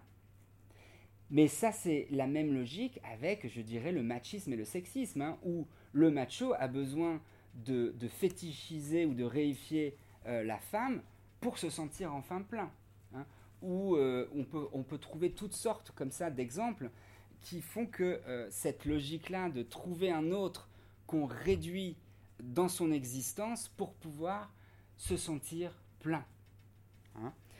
Euh, autrement dit, pour George, l'idée de race, hein, encore une fois, l'idée d'autre racisé, se doit d'abord d'être comprise comme ce qu'une communauté de jouissance fabrique pour venir combler son propre vide et donc pour venir se donner un sentiment de complétude en s'assurant un accès privilégié à l'objet. Hein. C'est exactement donc ce que, ce, que, ce, que, Lacan, encore une fois, définira comme jalouissance, et qu'il, au fond, définira à partir d'une référence à Saint Augustin, c'est pour ça que j'ai mis cette image ici, et à ce que Saint Augustin appelle l'invidia.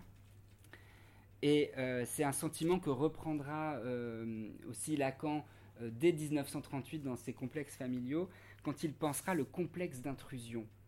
Tout ça pour vous dire que ce problème du racisme, au fond, a des racines très profondes dans l'être humain, et qu'au fond, euh, tout petit homme naît d'abord avec euh, des pulsions potentiellement racistes, en tant que, là, l'exemple que, cite Saint Augustin, c'est l'exemple d'un petit qui regarde, qui est, il sait même pas parler qu'il est déjà jaloux de son frère qui est en train de téter le sein de sa mère. Hein. Voilà la citation de, Saint Augustin.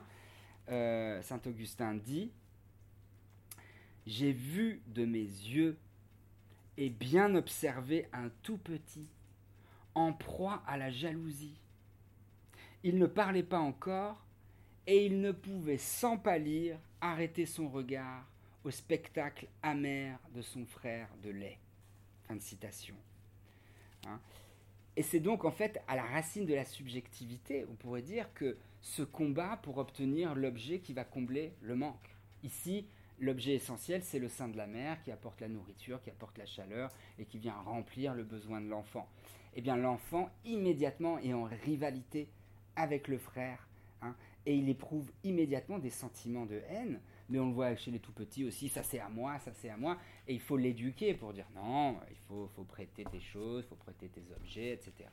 Mais parce que ce sein de la mère, au départ, pour l'enfant, ça fait partie de lui-même. Hein. Ce qui est bon pour lui est lui. Et il va falloir apprendre euh, justement l'autre, le, dehors, euh, à, partir euh, de là. et si d'ailleurs on fait retour, on pourrait dire à partir de ce concept d'envie, de jalouissance, euh, au cas de Michael Dunn hein, et aux faits divers dont je vous ai parlé, euh, on pourrait dire que au fond, dans le racisme, ce qui est désavoué par rapport au cas du petit enfant, au fond, on va dire qu'il lui, euh, est clairement identifié à son petit frère qui obtient le sein de la mère. Ce qui est désavoué, c'est la manière dont le raciste s'identifie à la jouissance de l'autre. Et ce qui est mis en avant pour pallier cette chose qui est inavouable pour Michael Dunn, par exemple, c'est la haine que suscite en lui cette jouissance. Donc plutôt que d'assumer qu'il en a envie, il va plutôt dire qu'il la déteste, hein, qu'il a envie de le frapper. Et c'est même, dirais-je, dans la mesure exacte où le raciste refuse d'assumer sa jalousie, sa jalouissance, et donc l'identification qui l'unit à l'autre qu'il jalouse, que le raciste racise l'autre. Hein, autrement dit, qu'il donne à sa jalouissance une cause biologique, culturelle, qui lui permet de ne pas avoir à affronter la cause réelle de sa jalousie, qui est qui aurait bien envie de jouir comme l'autre. Hein. Donc dans le cas de Michael Dunn, il est bien clair que c'est dans la mesure exacte où Davis prend du plaisir et donc possède l'objet qui le rend complet, que Dunn, lui, bah, sans qu'il ne le possède pas, et qui euh, l'en vient à ressentir de la haine, de la jalouissance. Hein. Euh, voilà. Euh, attendez, je, n'est pas Et donc, hein, c'est cette jalouissance ou invidia, on pourrait dire, qui est à la racine, à la base de la réaction excessive hein, de, Michael Dunn. Et c'est ce qui donc se tient aussi au cœur, je dirais, euh, du racisme, c'est cette compétition inavouable ou inavouée par le raciste lui-même pour l'obtention de l'objet A. Euh, et c'est d'ailleurs ce qu'on peut voir dans un phénomène qui a été très populaire au XIXe siècle aux États-Unis, hein, cette jalouissance de la jouissance de l'autre tout en la désavouant, qu'a mis en scène en fait le phénomène des ménestrels, hein, euh, aux États-Unis, qui était en fait hein, un phénomène de spectacle euh, mettant en scène par des blancs qui se maquillaient, des musiciens noirs euh, qui à, la fois avaient l'air euh, très, euh, très bêtes, ignorants et en même temps toujours très joyeux, très doués pour la musique, hein. donc complètement racistes. Hein. Ouh, ah ben, ah ben, et ces spectacles, étonnamment, ont obtenu un immense succès aux États-Unis. Hein. et c'est notamment le phénomène qu'a donc étudié Eric Lott euh, dans son livre Love and Theft, donc le vol, ici le vol de quoi? De la jouissance de l'autre. Euh, et au fond, qui consistait donc à mettre en scène le concept de race noire sur un mode parodique. Hein. Euh, et qui, au fond, comme on va le voir, met en compétition, parce que ce qu'on va voir, c'est que ce, ce phénomène-là a été mis en scène par les populations irlandaises qui arrivaient aux États-Unis à l'époque. Alors vous savez que les populations irlandaises qui sont arrivées aux États-Unis, euh, suite à la grande famine d'Irlande, qui a duré plus de 5 ans ou 6 ans, hein, et qui, euh, qui a amené à la mort d'un nombre considérable d'Irlandais, eh bien, ces Irlandais étaient considérés non pas comme des Blancs quand ils arrivaient aux États-Unis, mais eux-mêmes comme des Noirs. Pourquoi? Parce qu'en en fait, ils arrivaient euh, euh, de manière, euh, ils étaient extrêmement pauvres, et donc toute une littérature et une imagerie ont commencé à les, à les montrer au fond comme, et il y, avait, il y avait des choses extrêmement humiliantes, ou en tous les cas, qui voulaient les voir comme ce qu'ils appelaient des smoked Irish. C'était plutôt que ils disaient que finalement le, les Noirs à l'époque étaient comme des smoked Irishmen, donc des, des, Irlandais passés au barbecue. Vous mmh. imaginez les, où il y avait aussi des, euh, Irlandais qui étaient représentés avec euh, des espèces de la toque du pape, euh, avec des, des, dents de crocodile, parce qu'en fait, ils arrivaient, ils étaient catholiques et en même temps affamés, et il fallait donc les nourrir, en même temps, ils n'avaient pas de formation, etc. Donc, grosso modo, c'était une population qui n'était pas du tout acceptée. Et même, il disait que c'était euh, pour obtenir. Euh, il disait qu'il suffisait de faire passer à l'extérieur l'intérieur d'un Irlandais pour obtenir un noir. Ça, c'était encore aussi d'autres choses. Autrement dit, là, ce qu'on voit, c'est que la différence entre les races, déjà à l'époque, ne se jouait pas au niveau de la couleur, hein, euh, mais que c'était d'abord un marqueur de niveau social et ensuite un type de jouissance. Hein. Euh, puisque finalement ces Irlandais, ils étaient, euh, ils étaient associés et en même temps, euh, eux-mêmes étaient envieux du mode de jouissance, on va dire, des, populations afro-américaines. Alors pourquoi? En fait, la, thèse de Lot, c'est de dire que ce phénomène des ménestrels a été un effort de la part des Irlandais pour se séparer des Noirs, pour se séparer des Noirs. Pourquoi? Parce que les shows leur permettaient à la fois de mettre en scène le cœur même de la jouissance euh, des populations afro-américaines, à savoir, comment on va voir, les objets partiels, hein, ce qu'appelle Lacan les objets partiels, venant structurer leur rapport à la jouissance. Hein. Alors, c'est quoi les objets partiels chez Lacan? On retrouve ça dans son séminaire 11, les quatre concepts fondamentaux de la psychanalyse. Eh bien, d'abord, c'est l'objet oral, lié à la jouissance de la bouche. Là, vous voyez très bien qu'en fait, la bouche est mise en avant. Euh, et puis il y avait l'objet voix, donc là c'est le, chant, et c'est aussi lié à l'oreille. Puis il y a l'objet scopique lié au regard, là vous voyez aussi que le regard est souligné. Et puis euh, il y a aussi euh, l'objet, pardon, et, l'objet anal hein, qui est lié à, l'anus. Et donc vis-à-vis -vis de ces objets partiels, ce qui était intéressant de constater, c'est la manière dont chacun d'eux, au fond, vient donner à, euh, la, euh, à la race, on pourrait dire, une certaine visibilité. Donc là, effectivement, pour euh, rejouer la, jouissance de la population afro-américaine, qu'est-ce qu'on met en avant Tous ces traits démesurés pour montrer là où eux ont accès à la jouissance. Hein. Et c'est intéressant aussi de souligner que dans l'exemple de Michael Dunn, ce qui était insupportable pour lui, c'est qu'il ne pouvait pas se boucher les oreilles. Donc quelque part, la jouissance de l'autre envahissait son espace mental. Hein.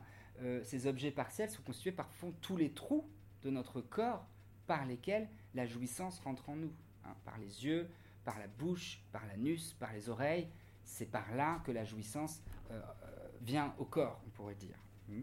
Ça n'a rien à voir avec les sens La peau Si. Parce traite pour la peau alors Le toucher Le toucher aussi, effectivement. effectivement. Oui, oui, oui. Ça, ça, mais c'est encore plus. Mais bien sûr que là, on pourrait dire que la bouche, c'est les, les, cinq sens aussi que j'ai évoqués, absolument. Euh, et donc, il dit que euh, finalement, pourquoi est-ce que les ménestrels se peignent sur le visage des lèvres énormes? Eh bien, c'est pour signifier l'excès de jouissance orale lié à la morphologie du corps noir pour lui. Hein. Excès de plaisir entrant dans le corps noir, qu'ils jalouissent, hein, dont ils ont la jalousie, et que l'on retrouve également dans la manière dont euh, les Noirs sont souvent représentés, euh, en train de manger trop de choses, etc. Enfin, dans les, dans les, dans les caricatures hein, autour de, de, de, ces personnages. Et c'est d'ailleurs aussi ce que souligne Sheldon George, c'est que derrière la figure fort sympathique de Mickey se cache en fait euh, la continuation d'un ménestrel, en fait, de la, la culture des ménestrels, puisque Mickey lui-même, hein, au fond, est le représentant d'un corps, euh, d'un corps pulsionnel. Pourquoi? Parce qu'il a, les, oreilles énormes, il a la bouche énorme, il a les gants que portaient aussi les petits ménestrels. Et donc, Mickey Mouse, au fond, n'est pas tant une souris hein, qu'une figure de ménestrel noir pour enfants, qui vient incarner ce corps de jouissance. Hein. Euh, c'est ce fantasme du corps pulsionnel qui est encore partout présent et qui irrigue notre culture. Euh, et qui, au fond, colonise encore notre imaginaire. Et qui, au fond, vient constituer les préjugés de notre enfance. Et au fond, ce qui est le plus vicieux dans tout ça pour George, c'est que ce fantasme fait retour à l'intérieur même de nos représentations de manière erratique, dans la mesure où son fantasme, ce fantasme du corps pulsionnel qui est héritier au fond de cette espèce d'excès euh, qui a été mis en scène euh, tout au long de l'histoire, n'a pas fait l'objet d'une inscription symbolique claire. Il représente de ce fait une éruption de jouissance, hors sens, une jouissance faisant trou dans ce symbolique, ou en tous les cas qui est, toujours représenté à la marge ou sous forme parodique euh, dans les cultures populaires. et c'est ce que Sheldon George va appeler au fond le biais inconscient de la jouissance, où il nous dit qu'au fond, c'est ce fantasme de la race comme mode de jouir qui structure au fond notre monde symbolique, par-delà toute mise en ordre historique consciente, comme un réel hors-sens venant sans cesse faire retour dans notre présent, dans la mesure exacte où le réel représente justement, parce qu'il ne fait pas encore l'objet au fond d'une vraie symbolisation reconnue par l'ordre symbolique, euh, ce qui vient toujours faire retour à la même place. Donc là, ça serait la jouissance euh, au fond de la race euh, masculine où le petit enfant ne sait même pas qu'il rejoue cette jouissance du père en se remettant de la, de la mousse à raser. Mais avant, c'était les enfants qui rejouaient la jouissance au fond euh, déjà moqués par les, les, Irlandais de ce corps pulsionnel noir qui semblait avoir plus d'accès à la jouissance, etc. Et où donc on se refile des modes de jouir sans même en être conscient. Hein. Et ces modes de jouir en sourdine structurent euh, beaucoup, une grande part de nos euh, structures euh, sociales. alors quatrième partie, donc on va voir en fait en quoi ces modes de jouir qui structurent à notre insu les structures sociales, au fond, continuent à avoir une telle, une telle prévalence aujourd'hui et comment ils organisent une forme de, de guerre euh, totale euh, des modes de jouir, au fond. Et c'est ce qu'on voit, en fait, euh, avec ces formes de ségrégation qui, apparaissent aujourd'hui. alors, donc, au fond, pour, pour Sheldon George, la raison pour laquelle la notion de race continue aujourd'hui encore à avoir une telle importance, et qu'est-ce qui continue à se répéter là-dessous? Eh bien, donc, c'est effectivement ces fixation des modes de jouissance encore largement euh, non analysés. Euh, et donc fixation qui elle-même se répète et se transmettent à travers les âges, hein, dans des réseaux de signifiants, et, euh, qui encodent le traumatisme initial de cette psyché et ce combat pour obtention de la satisfaction. ok, on peut avancer un peu, de toute façon, je... Alors, ce qui est intéressant aujourd'hui, c'est que bien évidemment, on pourrait dire que euh, nos modes de jouissance et le, mode de transmission de ces modes de jouissance est entré en crise. Hein.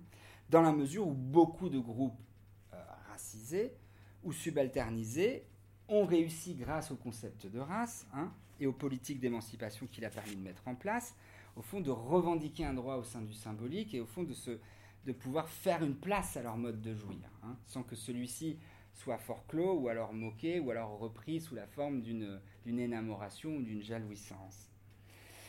Mais cet accès à l'objet que permet le concept de race, hein, pour par exemple Jordan Davis, suscite aussi en retour une levée de bouclier aujourd'hui des anciens groupes dominants blancs, comme on le voit avec euh, Michael euh, Dunn, qui se voient à leur tour soudainement menacés d'être subalternisés, c'est-à-dire privés de leur accès à l'objet. Autrement dit, ce à quoi nous assistons aujourd'hui, c'est, pourrait-on dire, à une guerre des modes de jouir, hein, dont l'enjeu principal est la redéfinition possible de la manière dont le symbolique organise pour chacun son accès à l'objet. Alors, comme on va le voir, au fond, ce qu'il y a de tragique euh, et au fond un peu presque de dérisoire dans cette guerre des modes de jouir d'un point de vue lacanien ou de la psychanalyse lacanienne, c'est que fondamentalement, personne, n'a jamais eu véritablement accès à l'objet. Hein. Puisque l'objet, fondamentalement, tout le monde en manque et l'objet est toujours déjà perdu. Donc, encore une fois, on n'aura accès à l'objet que d'un point de vue fantasmatique. Et c'est même d'un point de vue lacanien ce qui est terrible, c'est que c'est dans la mesure même, au fond, où on ne lâche pas sur l'idée de pouvoir avoir accès à l'objet, euh, qu'on se prive de la seule chose nécessaire, c'est-à-dire de la possibilité de pouvoir assumer son manque, hein, qui est la condition même de l'être parlant, c'est-à-dire notre condition de vivant liée à la parole et à un système symbolique donné. Euh, et c'est Lacan, dans son séminaire 7, l'éthique de la psychanalyse, qui parle à ce propos de la notion à l'époque antique d'athée, A-T-E, euh, qui, par la forme de deux grandes barrières qui étaient la barrière du beau et la barrière du bien, nous empêchait d'atteindre à l'objet. Au fond, c'était une mise en garde de dire n'allez pas tenter de retrouver cette chose qui, soi-disant, pourrait vous combler, parce que, en fait, cette chose, on ne l'atteint qu'à se ruiner soi-même. Hein. On ne l'atteint que dans une disparition de sa propre subjectivité. Euh, qu'est-ce que ça veut dire Ça, c'est tout simplement l'idée que quand on va au bout de sa jouissance, la seule chose que l'on rencontre, effectivement, c'est la mort. Hein. C'est ce que Georges Bataille appelait, au fond, l'érotisme, c'est l'affirmation de la vie jusque dans la mort. Eh bien, euh, de la même manière, par exemple, quand euh, Antigone, au fond, veut euh, défendre l'honneur de son frère et qu'elle est prête à payer tout le prix pour ça, elle est prête à se laisser enfermer vivante. Alors, c'est au nom de son désir, mais en même temps, son désir va jusqu'à la mort. Hein. Et qu'un des euh, paradoxes, au fond, d'avoir accès à l'objet en psychanalyse, c'est que cet accès à l'objet implique aussi une disparition du sujet. C'est-à-dire qu'au moment où on accède à l'objet, le sujet disparaît. Hein. On est absorbé dans une jouissance euh, trop forte. Quoi. Euh, et au fond, Selden George, pour Sheldon George, euh, ce qui faisait. Euh, en fait, ce qui a fait fonction de cet athée dans l'histoire moderne, ça a été l'histoire de l'esclavage. Pourquoi? Parce que en même temps, euh, l'histoire de l'esclavage, au fond, a représenté à la fois. on a mis, on a transposé sur les corps racisés cette jouissance qui ne devait pas être accessible et que cette jouissance autre que le système symbolique blanc ne s'autorisait pas, donc on l'a comme euh, rejeté sur l'autre, et en même temps, le système symbolique ouvrait une possibilité limitée de transgression pour avoir un, accès ponctuel à cette jouissance sous la forme de, du viol euh, systématique euh, des femmes esclaves, de la fétichisation du corps. Donc c'est-à-dire qu'à la fois on rejette sur l'autre la jouissance dont on ne veut pas, cette jouissance mauvaise au fond qui nous détruirait, et en même temps on cadre euh, son accès euh, ponctuel par des transgressions euh, en mettant en place un système symbolique qui les tolère pour certaines populations blanches, on pourrait dire, à l'intérieur soit des colonies ou des, des plantations, etc., où certains comportements absolument inadmissibles du point de vue de la société blanche étaient tolérés comme transgression à l'intérieur de ces espaces quasiment de non-droit, mais de non-droit organisé par le droit. quoi. Hein. Euh, j'en, ai, bientôt fini. Euh, c'est ce qu'on pourrait appeler voilà, la race et la chose. Euh, alors, relativement à cette dissolution de cette barrière de l'athée,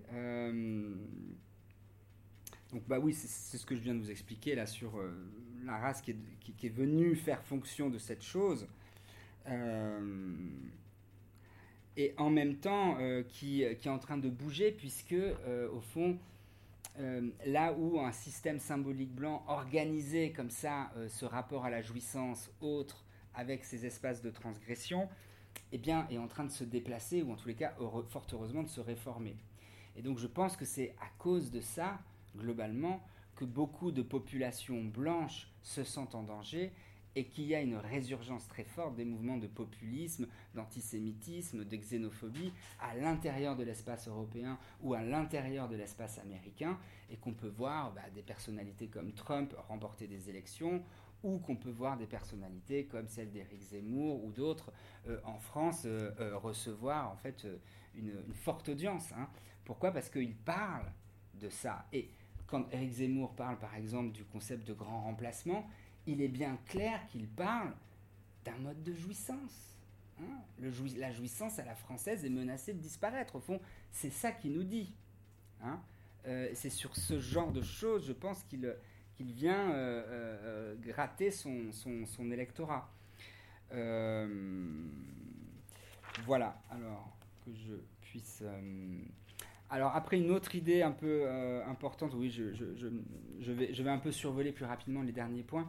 Mais euh, une chose que souligne Sheldon George et je pense qu'il serait, euh, serait à creuser, c'est au fond l'idée que euh, les populations qui ont subi l'esclavage ou qui ont été racialisées au cours de l'histoire, comme elles n'ont pas pu bénéficier au fond du soutien d'un système symbolique qui les encourageait à trouver une jouissance fantasmatique qui pouvait répondre à leur manque, ils ont dû développer des stratégies pour vivre avec le manque. Donc des stratégies beaucoup plus saines, au fond, pour vivre avec cette structure euh, subjective qui manque.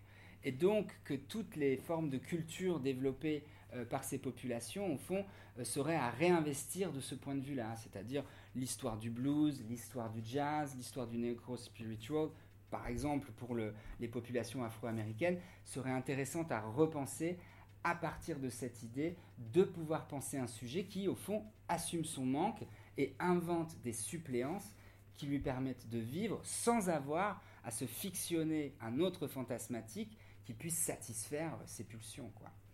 Euh, voilà. Euh, donc là, de la même manière, hein, on pourrait revisiter donc le rapport euh, effectivement des populations afro-américaines à la spiritualité, à la religion chrétienne, à la religion musulmane comme des formes de suppléance pour vivre avec le manque. Euh, et puis peut-être je, terminerai euh, là-dessus pour qu'on ait un petit peu de temps pour discuter sur donc ce, roman de Ralph Ellison qu'étudie donc Sheldon George dans son ouvrage. Alors pourquoi c'est intéressant pour Sheldon George cet ouvrage? Donc peut-être un petit point. Donc Ralph Ellison hein, est un des, un des plus grands euh, écrivains euh, africains américains euh, qui est né dans les années 20 et qui au fond va avoir va, va, va, produire ce roman The Invisible Man qui est vraiment un chef-d'œuvre et qui va marquer toute la littérature afro-américaine et que Sheldon George considère au fond comme une réécriture afro-américaine moderne de la pièce Hamlet de Shakespeare, dans la mesure où son héros, The Invisible Man, qui n'a d'ailleurs pas de nom, puisque le système symbolique dans lequel il vit, qui est celui des lois ségrégatives Jim Crow, l'invisibilise, eh bien, se retrouve au fond comme dans la position d'Hamlet, c'est-à-dire euh, dans la position d'un fils illégitime, ou en tous les cas d'un fils qui se retrouve dans une société dans laquelle il ne reconnaît pas le principe d'autorité ou le principe symbolique qui la gouverne. Puisque si vous vous souvenez dans Hamlet, hein, c'est euh, le, beau-père de Hamlet qui vient prendre la place du père réel qui l'a tué, et où donc, en fait, Hamlet est appelé à vivre dans un pays, hein, ou quelque chose de pourri dans le, royaume du Danemark, il est appelé à vivre dans un pays dans lequel le système symbolique est, euh, est incarné par un salaud, quoi un mec qui a tué son père et qui en plus couche avec sa mère. Donc, il ne peut pas accepter ce système symbolique-là, tout comme le peuple afro-américain euh, qui vit aux États-Unis ne peut pas se reconnaître dans le système symbolique des lois ségrégatives. Donc qu'est-ce qui se passe? Il y a effectivement un mouvement, et ça a été largement étudié dans la littérature des Critical Race Studies, une forme de mélancolie. Pourquoi? Parce qu'en fait, on ne peut pas s'identifier au système symbolique, donc on est obligé de rester en marge comme Hamlet qui est là vivant dans un, dans un entre-deux, dans un entre-deux mort, euh, en attendant que euh, soit remis dans le bon ordre le système symbolique. Hein. Et donc pour le peuple afro-américain, il est évident qu'ils attendent que le symbolique des États-Unis, disons, les reconnaisse enfin comme des sujets de plein droit pour pouvoir, au fond, s'engager dans une participation active à cette société ou à ce système symbolique. et alors, dans Invisible Man, euh, si vous voulez, euh, Ralph Ellison met en place un, héros qui, au départ, veut absolument s'intégrer, qui est brillant. Lui-même, Ralph Ellison a fait de la musique, a écrit des romans. Et puis, mais à chaque fois qu'il fait des efforts pour s'intégrer, et qui d'ailleurs, et qu'il a toutes les capacités pour le faire, il se heurte à une fin de non-recevoir de la part euh, du système symbolique, et il finira au fond par s'enfermer dans une cave pour vivre tout seul et euh, développer une forme de spiritualité qui, au fond, l'emmènera à vivre avec ce manque. Euh, et puis à la fin du roman, il sortira, mais sans pour autant, et c'est là où c'est ambigu la fin, et ça a fait débat euh, dans les communautés d'activistes afro-américains, sans forcément retourner dans une forme d'activisme direct. Hein. Et c'est d'ailleurs ce qui finira par, par l'opposer ensuite. Oh, pardon. Euh, à Richard Wright, qui est un autre grand écrivain euh, afro-américain, euh, qui en plus a été celui qui l'a conduit à écrire, qui lui a fait écrire même ses premiers articles, etc., et qui considérera finalement que Ralph Ellison se, positionne bien trop du côté de la littérature d'avant-garde, comme James Joyce ou Ernest Hemingway, et il revendiquera en fait une filiation vraiment de la littérature moderniste. Là où euh, Richard Wright lui dira, mais en fait, tu trahis le combat pour l'affirmation de l'identité afro-américaine.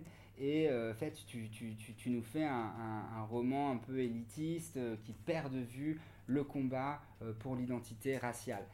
Et pourtant, pour Sheldon George, il trouve que la position de Ralph Ellison est quand même profondément intéressante, précisément pour cette raison, entre guillemets, lacanienne, qui est que son héros n'est pas un héros qui, à travers sa quête identitaire, cherche, d'un certain point de vue, à refictionner un fantasme qui pourrait lui permettre de remplir son vide, mais qu'il cherche encore des formes de suppléance pour vivre avec son manque. Hein. C'est ce que je voulais vous montrer euh, voilà, euh, à la fin. Euh, voilà.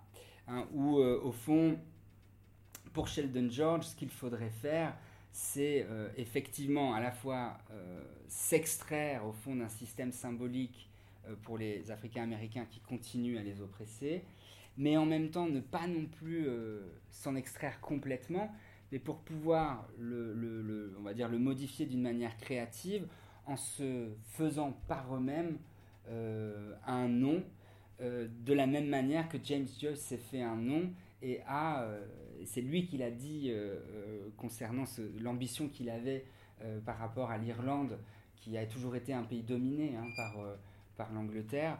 Il voulait, par sa littérature, créer la conscience incréée de sa race.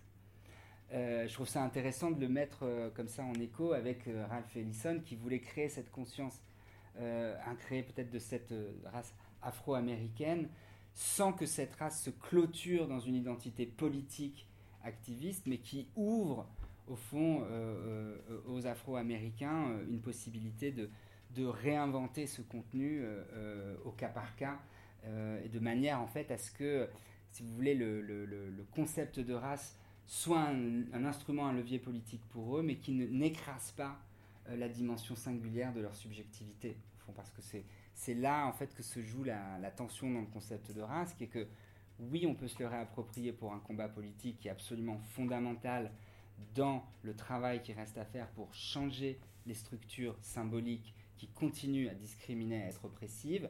Mais par contre, il ne peut pas être une fin en soi, dans la mesure où est contenue en lui la tentation de remettre en place un fantasme euh, qui viendrait boucher le trou du manque, au lieu de, euh, faire participer tous les êtres parlants quelle que soit leur race, à la quête de faire vivre pour tous euh, le trou du manque, c'est-à-dire pour que tout le monde puisse respirer euh, et vivre sa vie comme il l'entend.